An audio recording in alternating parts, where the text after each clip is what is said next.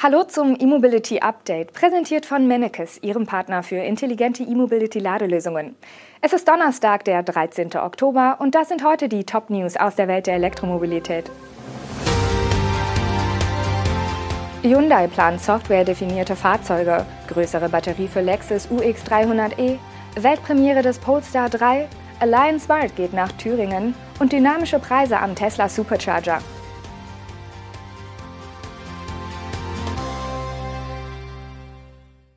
Die Hyundai Motor Group mit ihren Marken Hyundai, Genesis und Kia hat eine neue Strategie angekündigt.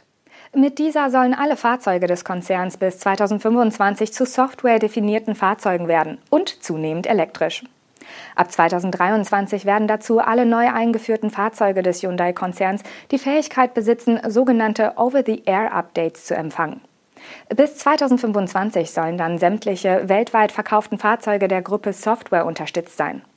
In besagtem Zieljahr wird der Konzern zudem Fahrzeuge einführen, die auf den beiden neuen Elektrofahrzeugplattformen IM für Pkw und IS für Spezialfahrzeuge basieren. Die IM-Plattform wird Elektroautos in allen Segmenten als Basis dienen. Also vom Kleinwagen bis hin zu 5 Meter langen Limousinen und SUV.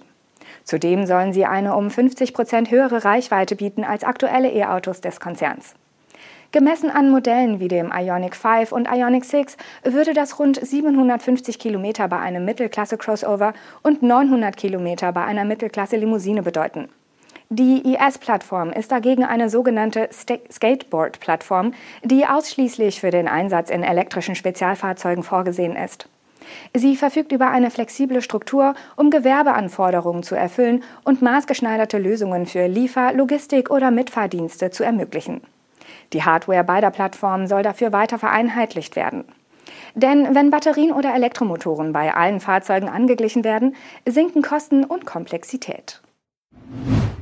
Lexus überarbeitet sein erst vor zwei Jahren eingeführtes erstes Elektromodell, den UX300e. Das wichtigste Upgrade der Neuauflage ist ein größerer Akku. Die Kapazität des Batteriepakets steigt von bisher 54,4 auf 72,8 Kilowattstunden.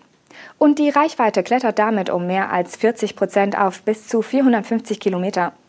Die Motorleistung des UX300e bleibt im Vergleich zum 2020er Modell mit 150 kW unverändert. Das maximale Drehmoment liegt bei 300 Newtonmeter. Die Normreichweite von 450 Kilometern ist mit den 17 Zoll Felgen möglich. Bei den optionalen 18 Zöllern gibt Lexus je nach Ausstattung bis zu 440 Kilometer an. Details zu der neuen Batterie nennt Lexus außer des gestiegenen Energiegehalts nicht. Ob es sich einfach um eine neue Zellgeneration oder auch um einen anderen Zelllieferanten handelt, ist somit nicht klar. Was aber gleich bleibt, der UX300e wird an DC-Ladesäulen weiterhin per CHAdeMO geladen. Ob die Ladeleistung über die bisher 50 kW angehoben wurde, bleibt unklar. Auch die Ladezeit für das übliche Fenster von 10 auf 80 Prozent wird nicht genannt. Sollte es bei den 50 kW bleiben, kann die Ladedauer angesichts der Batteriegröße wohl kaum mit anderen Elektro-SUV vergleichbarer Größe mithalten. Im Rahmen der Modellpflege wurden auch Änderungen an Karosserie und Fahrgestell vorgenommen, um das Fahrerlebnis zu verbessern.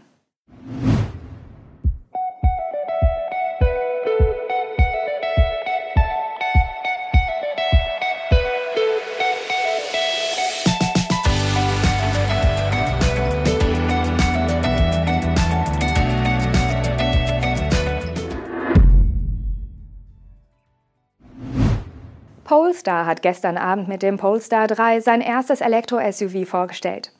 Der Polestar 3 ist nicht nur das erste SUV der schwedisch-chinesischen Elektroautomarke, sondern auch das erste Modell, das von Anfang an als Polestar konzipiert wurde.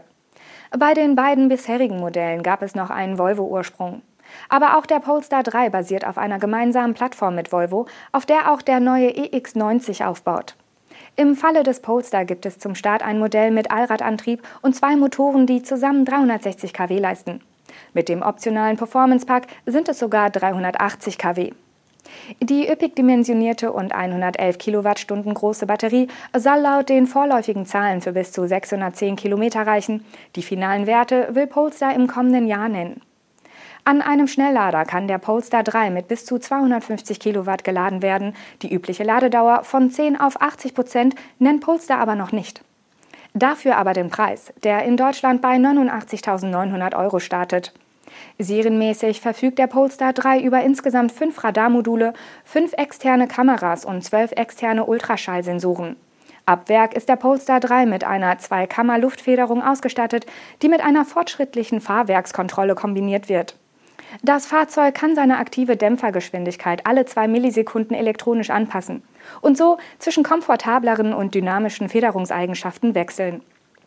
Wie der Volvo EX90 wird auch der Polestar 3 mit seinem Ladegerät für, die, für bidirektionales Laden ausgerüstet sein. Bestellt werden kann das SUV ab sofort, ausgeliefert werden die ersten Fahrzeuge im vierten Quartal 2023. Produziert wird der Polestar 3 zunächst in China. Ab Mitte 2024 soll auch die Fertigung im Volvo-Werk in South Carolina anlaufen. Der deutsche Markt wird aber wohl aus China beliefert. Der deutsche Batteriespezialist Lion Smart, eine Tochter der Schweizer Holding Lion E-Mobility, verlegt seine Produktionslinie für Batteriepacks, und zwar vom niederbayerischen Dingolfing nach Hildburghausen in Thüringen. Dort soll die Produktion im Februar 2023 anlaufen. In der künftigen Produktionsstätte können jährlich rund 4 Millionen Batteriezellen montiert werden. Dies entspricht einer Kapazität von 156 Batteriepacks am Tag bzw. 40.000 Packs im Jahr, die im Zweischichtbetrieb montiert werden können. Die Hintergründe für den Umzug von Bayern nach Thüringen verrät Lionsmart nicht. Die Demontage am derzeitigen Standort der Produktionsanlage in Dingolfing soll Ende Oktober abgeschlossen sein. Die ersten Teile der Produktionsanlage sind laut Lionsmart jedoch schon in Hildburghausen angekommen. Insgesamt 60 Lkw transportieren die Produktionsanlage die rund 310 Kilometer von Dingolfing nach Thüringen. Die Montage am neuen Standort ist bis Mitte November angesetzt. Anschließend soll die Qualifizierungsphase beginnen und die hochautomatisierte Anlage in den Probebetrieb gehen. Voraussichtlich im Februar 2023 werden dann die ersten Laienbatteriepacks aus Hildburghausen ausgeliefert. Tesla gestaltet die Preise an seinen Schnellladern flexibler. Nachdem im September die Supercharger-Preise in Europa erneut erhöht wurden, gibt es nun erste Hinweise zur Einführung niedrigerer Nachttarife. Laut Medienberichten stellten Tesla-Fahrer etwa am Standort Kamen eine weitere Preiserhöhung auf 74 Cent pro Kilowattstunde fest, die aber nur tagsüber von 6 bis 22 Uhr gilt. Der Preis für das Laden in der Nacht wurde dort dagegen auf 56 Cent pro Kilowattstunde gesenkt. Bei Twitter meldeten Nutzer erste Standorte, an denen man über 80 Cent je Kilowattstunde zahlt. Und das sogar an einem V2-Standort mit maximal 150 kW. In den USA und Norwegen hatte Tesla schon seit einiger Zeit mit flexiblen Preisen an seinen Schnellladern erste Erfahrungen gesammelt. Die aktuelle Ausweitung betrifft wohl nicht nur Deutschland, auch aus Belgien wurde von einer ersten Spreizung berichtet. Aber nicht überall wird es auch zugleich teurer. Am Standort Eching in Bayern wurde wohl zwar auch ein dynamisches Pricing eingeführt, jedoch auf niedrigerem Niveau. Tagsüber sind es dort 51 Cent, in der Nacht aber nur 46.